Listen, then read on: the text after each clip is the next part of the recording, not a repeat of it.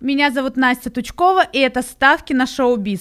Я не просто расскажу вам о новостях из мира шоу-бизнеса, а проанализирую то, о чем вы, возможно, даже не задумывались. Подкасты понравятся тем, кто не только хочет быть в теме, но и не против разобраться, почему это случилось или случится в будущем.